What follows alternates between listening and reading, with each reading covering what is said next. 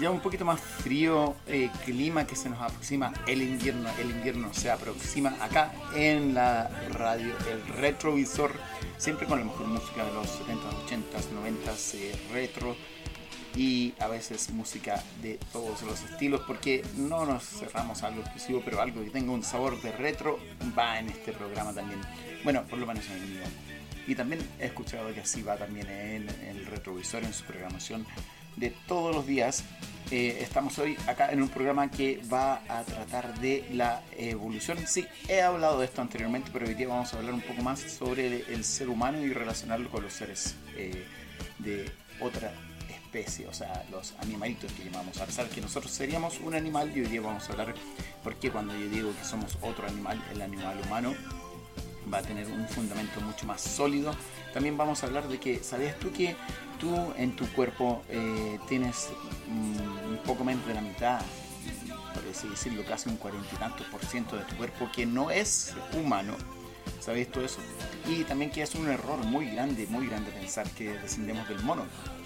Eso lo vamos a hablar y cómo empezamos a pensar en la evolución de otras especies, también tomando como ejemplo esa idea errónea que se inculcó de, que era una, ese dibujo lineal de un monito, un ser humano que cometió tanto horror y se advirtió que no se hiciera y se hizo de todas maneras. Simplemente un dibujo para que vean el poder que tiene algo, algo cultural, un dibujo, arte, algo así, el poder que tiene. Y eso estamos hablando, sí, de arte. Alguien hizo un dibujo artístico de esto y cometió un error. Vamos a hablar de varias otras cosas, cómo estamos viendo la evolución eh, si es que existe actualmente y cómo la vemos, qué, hay indicios hay que lo veamos eh, en el día a día. Eh, vamos a hablar de varias de esas cosas, cómo se relaciona también con la evolución de lobo a perro y también de los felinos. Hoy vamos a hablar un poquito de evolución de los felinos, vamos a hablar un poquito de los gatitos. Siempre hablamos de otros animales, pero, o sea, de los, más que nada caninos, pero hoy día vamos a hablar de los felinos también. Bueno, estamos transmitiendo ya no del estudio Remax, eh, no porque nos hayamos peleado nada de eso, porque están remodelando un poco y vamos a cambiar de oficina eh, en el estudio Remax Greenhouse. Eh, posiblemente transmitamos desde allá nuevamente la próxima semana desde el estudio Remax Greenhouse, la mayor corredora de propiedades, agentes de propiedades del mundo. Ustedes lo conocen en Remax y estamos acá en Win si tú quieres verlo, Remax Greenhouse. Bueno, eh, así que de dónde estoy transmitiendo, ustedes se preguntarán desde el estudio de mi casa. Así de simple, el estudio de mi casa. El que hace radio tiene su casa transformada en una especie de estudio. Bueno, el mío no es tan tan maravilloso, es simplemente algo simple para que funcione y ustedes me puedan escuchar. Hoy día la música es una música media rockera, bluesera. Vamos a poner varios de esos temas que me pidieron que por favor los pusiera de nuevo, pero no vamos a repetir los mismos, así que tenemos nuevos temas acá. Y comencemos a hablar un poquito de, esto, de, lo que es eh, el error de la evolución, el error que se cree de la evolución. Bueno, es un error muy, muy común pensar que descendemos de los monos. Eh, ese es el error que hace mucha gente eh, al pensar esto y el error que, que sucede cuando las personas empiezan a, no tomar eh, la teoría de la evolución por lo que es. En otros capítulos yo también he hablado de lo que es una teoría y una hipótesis. Una teoría es algo que es eh, prácticamente muy cierto, que se ha probado una y otra vez, que funciona. Por ejemplo, si tú echas agua caliente y le pones una bolsa de té a la taza, posiblemente te vaya a dar té en forma líquida, se, vaya a salir todo eh, las esencias del té y que se conviertan en, té de forma líquida. ¿ya? Inténtalo, pruébalo una y otra vez y vas a ver que funciona una y otra vez. ¿Puede que no funcione? Sí, puede que no funcione pero estamos hablando de un 0,00000 tanto por ciento de mm, que existe la, la, posibilidad de que no sea así. O puede que tu concepto sea equivocado del por qué sucede. Bueno, eso es una teoría. La teoría está eh, casi completamente probada. La teoría, hay una teoría que si tú aprietas el switch de tu, eh, de, de, la luz de tu casa, se va a prender la luz. ¿Puede que no funcione? Sí, han habido momentos que no funciona, pero la mayoría de las veces confías en esa teoría. Eso es una teoría. Una hipótesis es eh, algo mucho más liviano. Hipótesis es algo que no ha sido comprobado aún, eh, que no, no, sabes mucho de lo que sucederá y tienes que empezar a experimentar para ver qué sucede. Así tú vas a aprender y ya has aprendido hoy tu lenguaje de, para no usarlo en la vida cotidiana. Igual todo el mundo dice, ah, esa es una teoría. Ah, es que yo tengo una teoría con respecto a eso. Pero ya sabes la diferencia. Bien, no voy a ser más latero y no vamos a ir tan científico, pero vamos a tratar de hacerlo interesante y científico al mismo tiempo. Un error muy común, como dije, es pensar que es simplemente los monos. ¿ya? Y ese error eh, se hace, hace que mucha gente no crea la teoría de la evolución. ¿ya? Eh, eh, para empezar, es mejor afirmar que somos una especie más del orden de los primates. Una especie más del orden de los primates. ¿Ya? Y uno dice bueno, orden, especie, ¿cómo podemos diferenciar todo esto? Yo les voy a dar aquí un cuento, un cuentito, que si te lo memorizas vas a saber de qué hablan cuando eh, ves un documental o lees un libro. Y yo te digo este cuento, el rey es un buen tipo, con clase, que va en orden con su familia a comprar géneros de diferentes especies.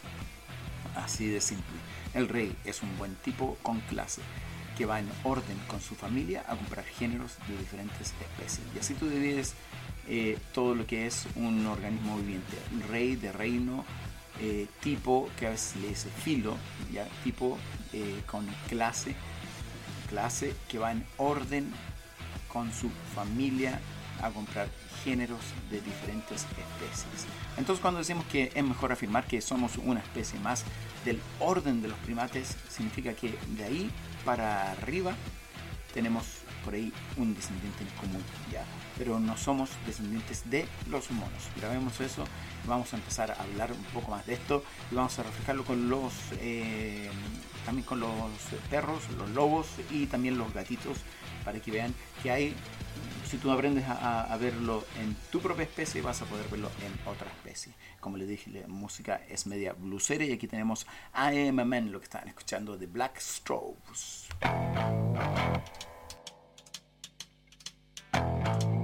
Now when I was a little boy, at the age of five, I had something in my pocket, keeps a lot of folks alive.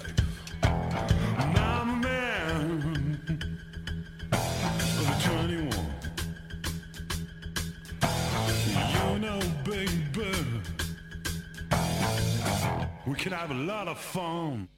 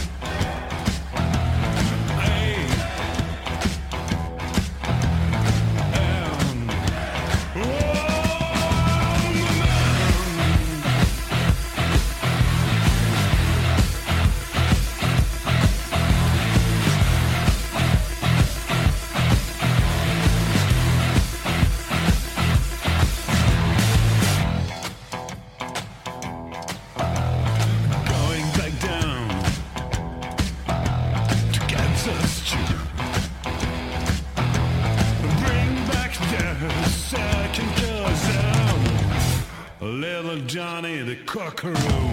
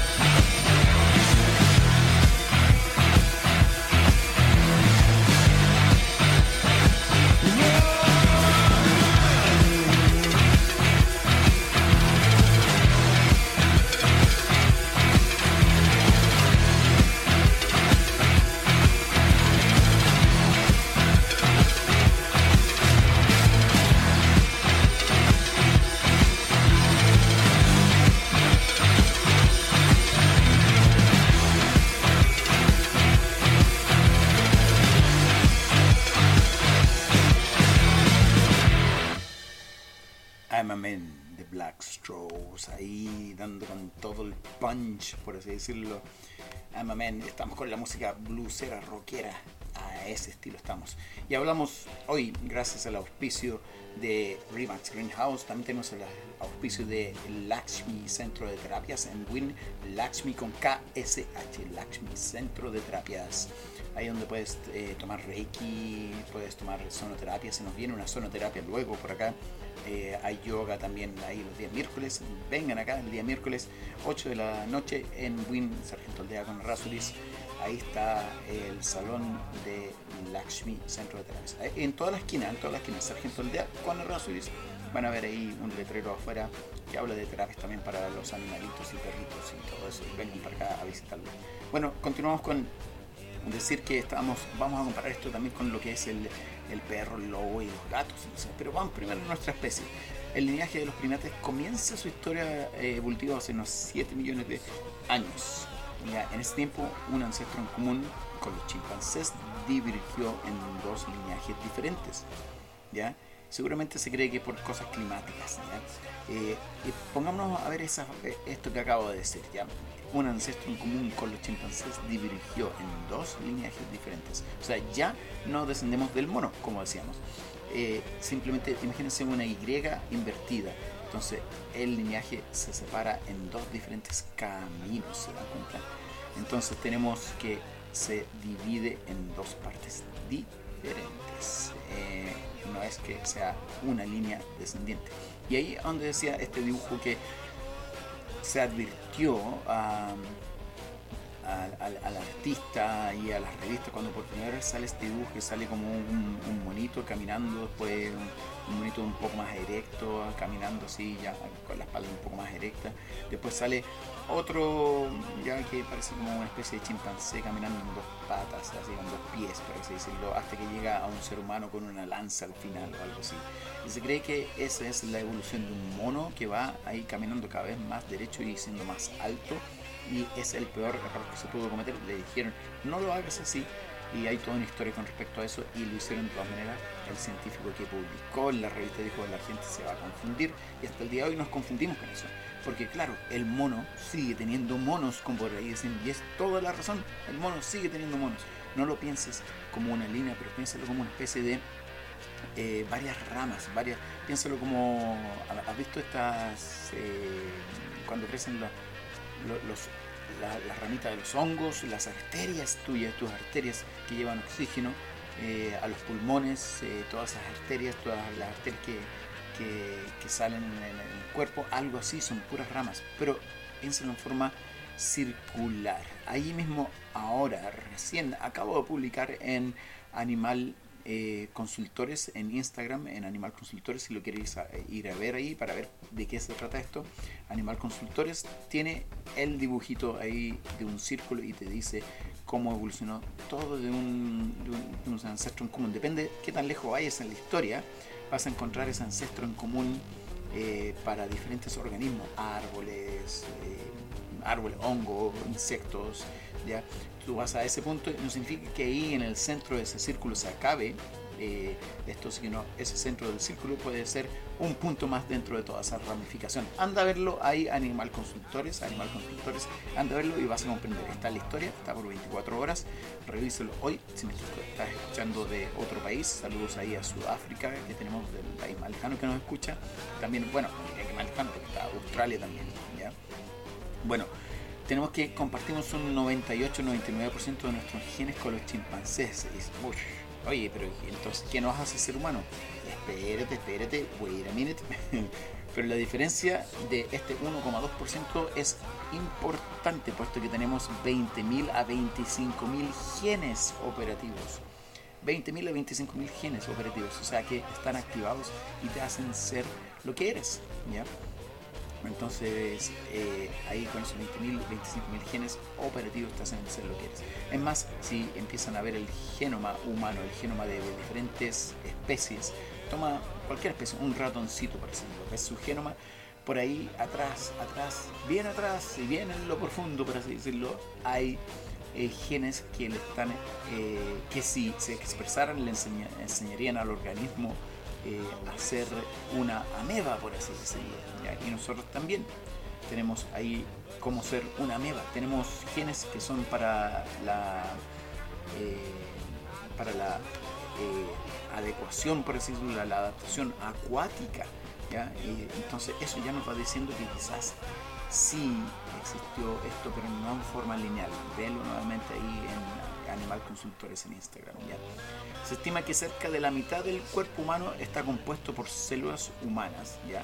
Cerca de la mitad. Oye, entonces, ¿qué somos la otra mitad? Pero el resto es una mezcla de bacterias, virus, hongos que componen lo que se conoce como la microbioma. ¿Sabías tú eso? En estos mismos momentos, este ser que me está escuchando está compuesto por más del 50%, ¿ya? Más del 50% lo que es una mezcla de bacterias, virus, hongos que componen lo que se conoce como la microbioma. Tú, tú eres solamente un ser humano en un 43% más o menos, aproximadamente 40, 40 pongámosle 50 ya para que no te sientas mal, 50% humano, el resto eres una mezcla de virus, hongos y todo eso. Esa microbioma que es tan peculiar en cada persona como su huella digital influye en una gran variedad de funciones desde la digestión al sistema inmunológico. Y de eso vamos a hablar ahora después de este tema que se llama The Pro. Y tenemos nosotros acá este medios bluseros, así para que te disfrutes esta tarde, un poquito helada con un té, un café o un whisky si tú quieres lo que quieras. Aquí va The Pro.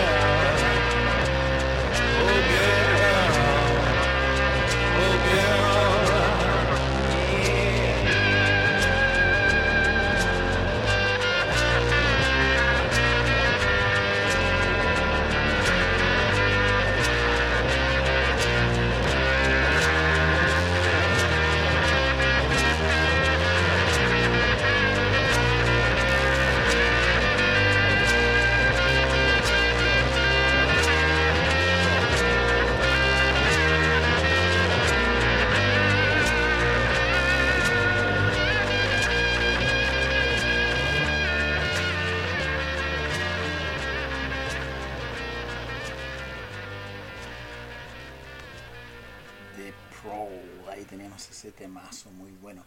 Bien, eh, ¿por qué hablamos un poco del ser humano y cómo transferirlo a lo que es eh, el- la, la evolución de otros, otras especies? Ya, porque para que entendamos un poquito de las especies. Entonces, eh, en algún momento si pensamos que el ser humano, como dije anteriormente, viene, el Homo sapiens viene eh, de lo que es un chimpancé y en algún momento en esa Y invertida se dividió en dos ramas, una siendo los homínidos que venían los Homo sapiens por ahí. Homínidos digo porque habían varios de ellos al mismo tiempo. Eh, al mismo tiempo y otros que se fueron extinguiendo también. Y quedamos solamente en una pura especie, los Homo sapiens. Y en el otro lado tenemos el chimpancé. Entonces, si lo vemos con el- un perro, un perro se dice que desciende del lobo. Eso se vio y se comprobó siguiendo lo que es el ADN mitocondrial, ¿ya? Pero ¿por qué si desciende el lobo, el lobo sigue siendo lobo y teniendo lobos si no tiene perros?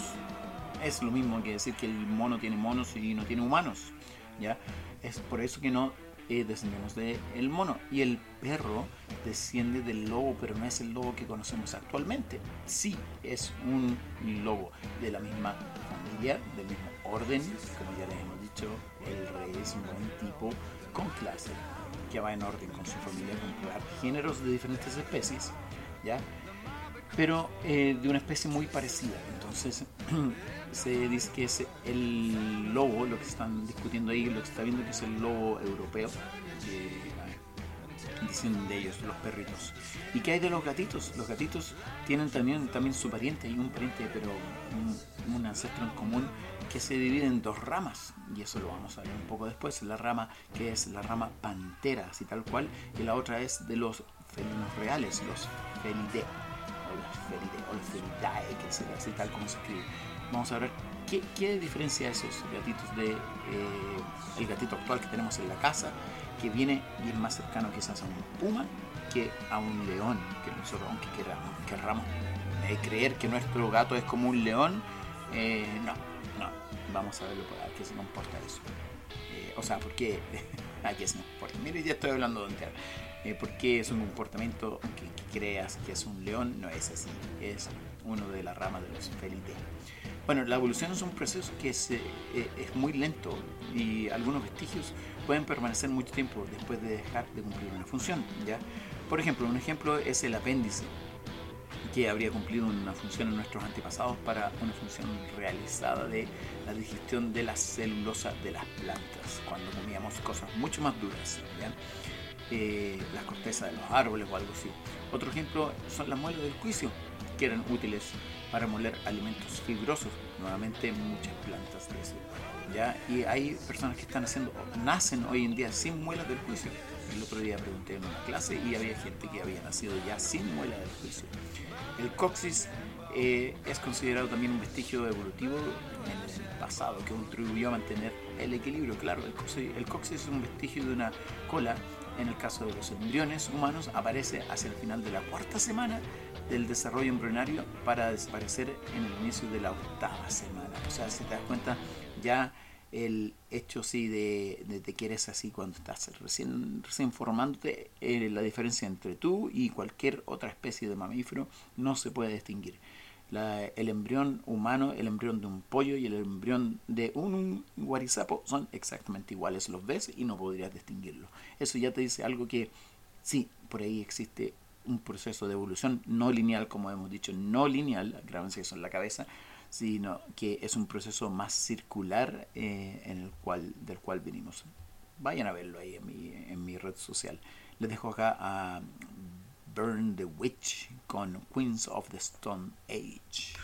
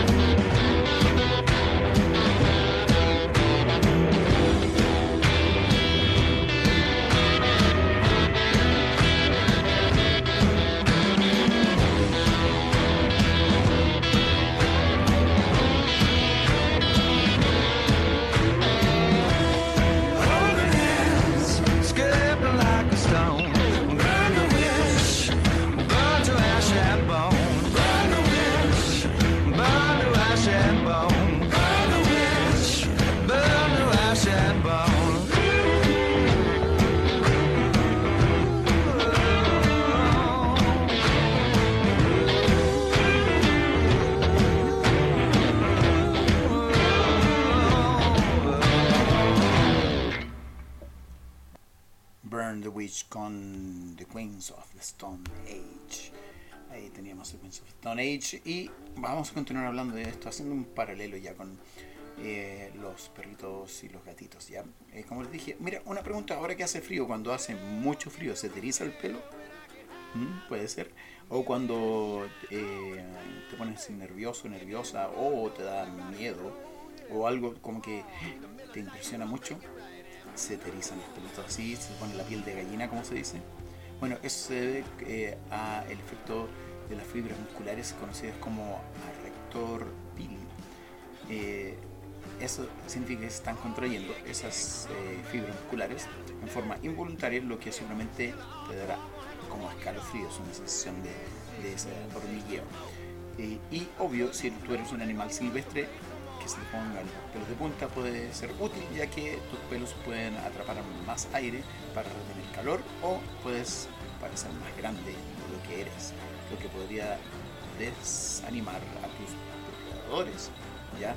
Pero en el caso de los seres humanos, nuestro Arrector Pili no provee ninguno de estos beneficios. O sea, no tiene ninguna utilidad actual, pero también es un vestigio de que también eso sucede. Bueno, ocurre también, dijimos que en el sistema inmune, una cosa relacionada con el sistema inmune aquí es que eh, la resistencia de los eh, antibióticos, eso ocurre porque eh, los antibióticos empiezan a destruir las eh, bacterias eh, ya que son más débiles, tal cual, y deja las bacterias que resisten al antibiótico vivas si es que se usa mal el antibiótico. Por eso cuando te dicen tómate el antibiótico por 7 días, te lo tomas por 7 días. Si te dicen 5 días, 5 días. ¿Por qué? Porque eh, si dices no me mejoré y dejas de tomarlo, de inmediato esas bacterias que aún no morían eh, sobreviven y dicen, oye, ¿sabes qué? Mira, sabemos cómo defendernos contra esto ahora y evolucionan. Y después te tomas el antibiótico y cada vez el antibiótico va a tener que ser más y más fuerte. Y ese es el problema con la resistencia a eh, los antibióticos. O sea, lo vemos también ocurrir en ese sentido, sucede todo el tiempo, evolución en la resistencia a los antibióticos. Bueno, eh, también ocurre eso con tu perrito. Si tu médico veterinario te dice no, eh, no deje de tomar esto, no deje, no, de tomar esto, no, no deje que su perrito eh, termine el tratamiento hasta 7 días después, tú se lo das por 7 días, aunque se vea mucho mejor. Tu gatito lo mismo, ¿ya? Exactamente lo mismo, ¿ya? Bueno, eh, ¿qué más le puedo contar ahí? ¿Cómo está sucediendo nuestra, nuestra evolución? Sigue sucediendo, por ejemplo, ya aún seguimos adaptándonos al mundo que nos rodea. Un ejemplo es la rápida extensión en las últimas 100 generaciones que se han visto, en, eh, por ejemplo, en Inglaterra, del gen de la tolerancia a la lactosa. ¿ya? Eh, se estima que hace unos 11.000 años los humanos adultos no podían digerir la lactosa. A medida que los seres humanos en ciertas regiones comenzaron a depender de la producción de leche para alimentarse, sus cuerpos se adaptaron a digerir este alimento. ¿ya? Pero dense cuenta que eh, en algunos países eh, está ocurriendo lo opuesto, que está volviendo nuevamente la mutación a la intolerancia a la lactosa. Más y más ven en los supermercados la intolerancia a la lactosa porque venden eh, leche sin lactosa, yogur sin lactosa, eh, mantequilla sin lactosa, por así decirlo. ¿ya? Eh, por supuesto no hemos dejado de evo- evolucionar y nunca lo haremos mientras sigamos viviendo en el planeta, en la Tierra. ¿ya? Pero la propia cultura está influyendo en la manera en la cual estamos evolucionando. Cada vez más se- será más importante la, esa influencia, la influencia de, lo que es la tecnología, eh, lo que es lo que nos está rodeando, también está influyendo en nuestra evolución. Y bueno, ¿de dónde viene el gato? Ese gato que tienes en tu casa, ¿de dónde viene? Tú me dirás que también tiene, se ramificaron así como los chimpancés y los seres humanos se ramificaron. ¿Y de dónde viene? Viene de un gato ancestral de miles, de millones, de millones, de millones de años. No, nunca lo Pero eh, se viene de esa época. Vamos a hablar un poco que distingas a los gatos y también se basa la diferencia, por así decirlo, entre un puma y un león.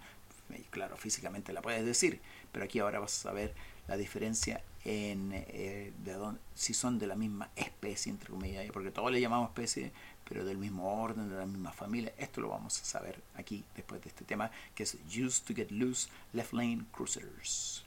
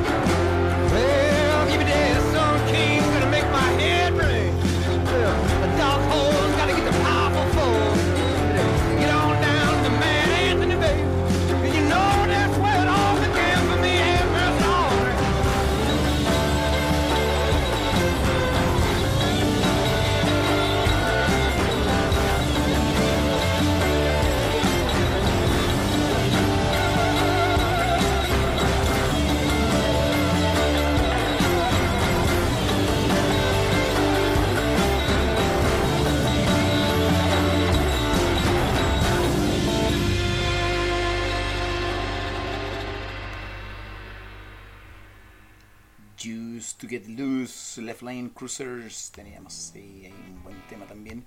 Y eh, vamos a, eh, dijimos que ya hicimos el paralelo del ser humano, hablamos un poco del ser humano para hacer un paralelo con los gatitos, pero hablemos un poco en, en general de los gatitos. Nunca he hablado mucho tanto de los felinos en este programa, así que vamos con los felinos, ¿ya? Estos enigmáticos eh, seres que parecen de otro planeta, ¿ya?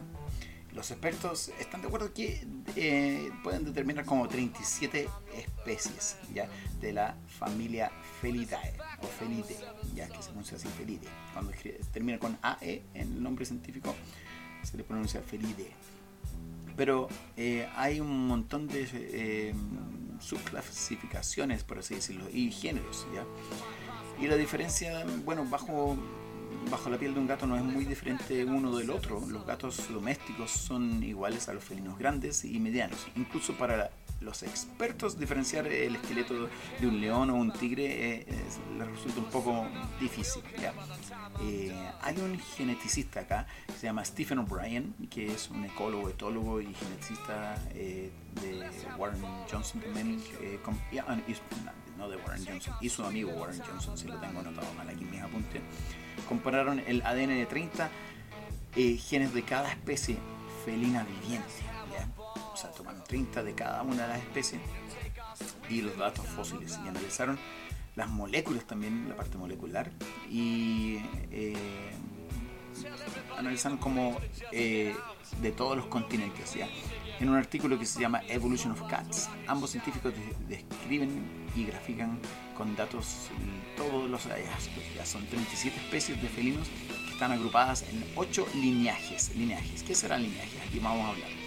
Cada lineaje contiene eh, características particulares moleculares, morfológicas, ya biológicas y sociológicas, o sea, también la forma de asociarse entre ellos, ya. Eh, y esas lineajes son 8 en total.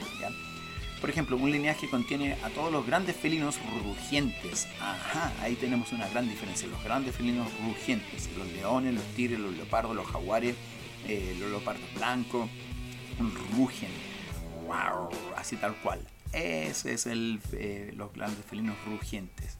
¿Y por qué pueden rugir? Porque tienen el hueso ioides, el hueso ioides incompleto que se encuentra en la base de la lengua que les permite rugir e implar. Implar es cuando no es el rugido wow. No hay otra forma de describirlo en la radio, pero hacer ese, ese sonido que hace el león, que es como que estuviera. uh, uh, es como un implar, por decirlo, ¿ya? En este grupo también están los leopardos nebulosos, el leopardo nebuloso de Borneo, los felinos de tamaño mediano, que tienen una estructura diferente de huesos dioides, por lo que no pueden rugir. O sea, tenemos acá un grupo ya en el cual hay los que rugen y los que no rugen, ¿ya? Eh, y viendo el registro fósil, ¿ya? De la mayoría de los investigadores aceptan que el gato, y aquí vamos con las pronunciaciones, el gato se da en lurus, el gato eh, seda de lurus, ese me cuesta pronunciar, el gato seda de lurus. Es el ancestro común de los modernos felinos, felinos, ojo, no gatito de la casa, todos los felinos. Si bien este no fue el primer gato, ya que antes existían 35 millones de años atrás los tigres de Bengalas, pero todo su linaje de tigre de Bengalas se extinguió, no existen más. ¿ya? Así como hablamos de los seres humanos, el Neandertal, hablamos de eh, el Cromañón y todo eso, estamos hablando de una forma paralela igual de los gatitos, ¿ya? El linaje de tigre de Bengala desaparece, desaparece y no existe más ni un linaje del tigre de Bengala. Pero sí eh, el linaje de estos felida, ¿ya? De los felinos, de los grandes felinos y de los panteras, también tienen su ancestro común, el eh, Cedu, ah, Cedaler, se- lo voy a poner en mi Instagram, ¿ah? Cedalerus, ¿ya?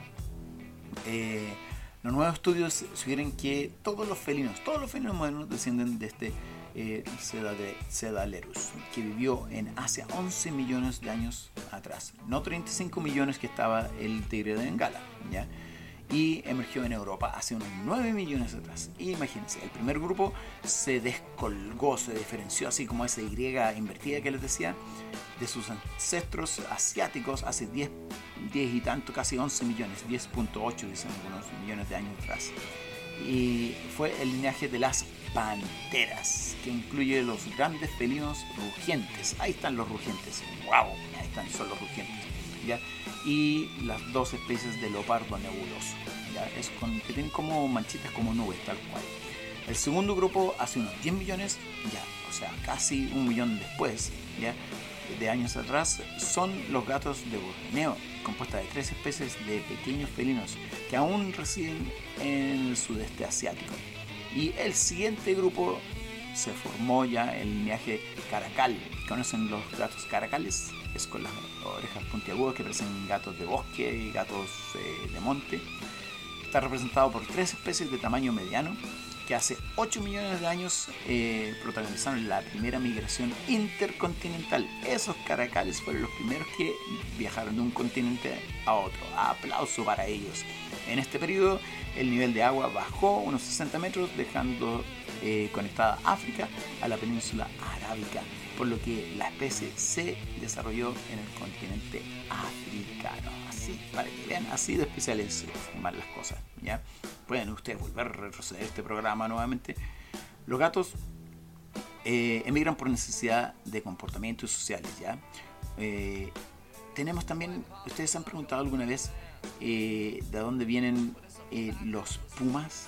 ¿Cuáles serán? ¿Los pantera o será de los felidales? Bueno, los panteras tenemos que los panteras pueden rugir. Es más, el nombre científico del león es pantera leo. ¿Saben ustedes? Pantera leo. Y la pantera puede rugir, mientras que el, el gato, eh, el gato, mientras que los otros felinos no pueden rugir. Y Ustedes, todos tenemos acá en Chile la idea, la impresión, y bueno, este, este gatito, el puma, o el puma está casi en todo, toda la región de los Andes y se podría encontrar en otros lugares, se encuentra mucho, incluso está en Estados Unidos, Norteamérica, eh, y tenemos la idea de que ruge, ¿ya? Pero no ruge el, eh, la, la- el puma, iba a decir la pantera, no ruge porque él es un gato, entonces que si no ruge, no desciende de esa, esa, esa rama de pantera. No desciende de, la, los panteras, así que no desciende de, lo- de los felidae, así se escribe, los felidae, de los felinos eh, reales que se le llama felidae, ¿ya? Em, el último salto felino comenzó en las densas selvas y desiertos alrededor del Mediterráneo. Numerosas especies de gatos pequeños, de menos de 10 kilos, emergieron poco a poco desde Asia, Oriente Medio y África. Y de ahí viene el gato de tu casa, de Asia, Oriente Medio y de África, créelo o no. Todos los gatos domésticos actuales tienen las marcas genéticas de los gatos silvestres de Asia, Israel y el Medio Oriente. Ahí vienen, para que tú sepas. ¿ya? Los gatos fueron domesticados en diferentes épocas, hace 8.000 años a 10.000 años, depende del país. ¿ya? Llevan mucho menos eh, con nosotros que los perros, por eso es que son como más independientes, son más, más salvajes. Eh, cuando las poblaciones nómadas se establecieron en pequeños eh, poblados agrícolas, cuando comenzó la agricultura, es cuando los gatos fueron domesticados. Y muy probablemente, tal como sucedió con el lobo, que fue transformándose en un perro, ¿ya? Eh, y como les expliqué delante de dónde vino eso, ¿ya? Eh, no es que hayamos nosotros tomado un lobito y lo hayamos domesticado, no, ellos se acercaron a nosotros, tal como el gato lo eh, hizo, ¿ya? Entonces las especies se acercan a nosotros por sobrevivencia, por necesidad, o porque sabes que hay algo así, no sé, llámale destino, predestinación, algo tiene que suceder para que se acercan a nosotros, bueno, lo más probable es que son mutaciones en el cortisol, en el estrés, eh, eh, que se siente al ver una- un ser humano, porque el ser humano era peligroso en ese entonces y lo es hoy en día, pero si tienes menos estrés te puedes acercar y se acercaron y es probable que ellos hayan hecho lo mismo eh, que hicieron los lobos, pero aún no se sabe cómo fue. Pero ha sucedido, sí, las especies que se fueron acercando a nosotros cambiaron una cosa por otra su sobrevivencia. ¿ya? Eh, así que estos gatos domesticados iniciaron pronto nuevas migraciones a pie, en vagones, en tren, en barcos, ya iban con nosotros. Y existen unos 600 millones de gatos domésticos en el mundo hoy en día. Son la única especie felina que no está amenazada ni en peligro de extinción. La única especie felina, ya no amenazada en peligro de extinción. Muy bien, ya sabes ya cómo diferenciar entonces un, un eh, gatito, un gatito, un gran felino que pueda rugir, que sería de eh, el, ahí vendría de la- las panteras, ¿ya? Y lo que es eh, los que no pueden rugir, que serían los otros felinos, como el puma, que el puma hace un sonido parecido a un pájaro, nadie lo creería. También voy a ver si lo subo ahí a mi red social, que hace un sonido que parece un pajarito así, ¡wup! ¡wup! algo así. Créelo o no, ese es el sonido que hace una pantera. Y cuando escuchamos rugir, simplemente está exhalando aire que hace un. Una cosa así como casi un monstruo. No me hagan hacer sonidos, por favor, ya. Muy bien, estamos ya terminando el programa y los vamos a dejar con este tema blusero de Ball and Biscuit de White Stripes. Ball and Biscuit. Ball and Biscuit de White Stripes. Pero antes de irnos, vamos a mencionar aquí algunos de nuestros auspiciadores. ¿Saben qué? Tengo yo aquí una persona que me está ayudando bastante con las salidas a terreno que estoy programando para las personas que yo le hago clase en el instituto y es de la Fundación Mundo Mar, también que yo le mando muchos saludos porque me está ayudando mucho con la educación, la Fundación Mundo Mar eh, me deja llevar alumnos para allá, eh, muy buenas sus presentaciones eh, en las cuales ah, hasta el profe yo voy para allá y quedo así como wow, qué buena presentación eh, en directo los contactos, vemos eh, ahí los pingüinos, lobos marinos en entrenamiento, vemos todo eso, todo eso, muy fascinante. Bueno, yo hago clases de comportamiento canino, de adiestramiento canino y comportamiento animal, etología, eh, no etología en sí, pero eh, área etológica, por así decirlo, porque me acuerdo una vez que yo mencioné eso y muchas personas se volvieron locas eh, cuando dije etología, pero no, es del área etológica para que lo comprendan, así por decir, que es comportamiento animal en general. Y las hago ahí en el dúo, que es para el que escuchan del extranjero, siempre es un instituto o lo que diríamos en Estados Unidos, un college, eh, acá en Chile, y me ayudan bastante ahí eh, los que son los de Mundo Mar, un saludo especial para ellos Y chicos, si ustedes quieren saber, chicos, chicas, más sobre lo que estoy hablando hoy día y saber de dónde viene tu gato, tu, perro, tu, o mascota que tengas, o mascota, tu familiar pequeño, peludo, de cuatro patas, el erizo, lo que quieras saber, me lo preguntas en mis redes sociales y yo feliz de contestarte. Aquí yo los voy a dejar con The Wise Stripes, con Bowls and Biscuit de temas medio dulceros que estamos dando y con esto nos despedimos. Chao, nos vemos el próximo martes, nos escuchamos el próximo martes y contáctame por las redes para cualquier pregunta. eh, cosas culturales, si quieres que vaya a tu colegio, también he ido hasta, hasta de primero medio a enseñanza media o a instituto a dar una charla. Yo feliz voy para allá. Abrazos, nos vemos, chao.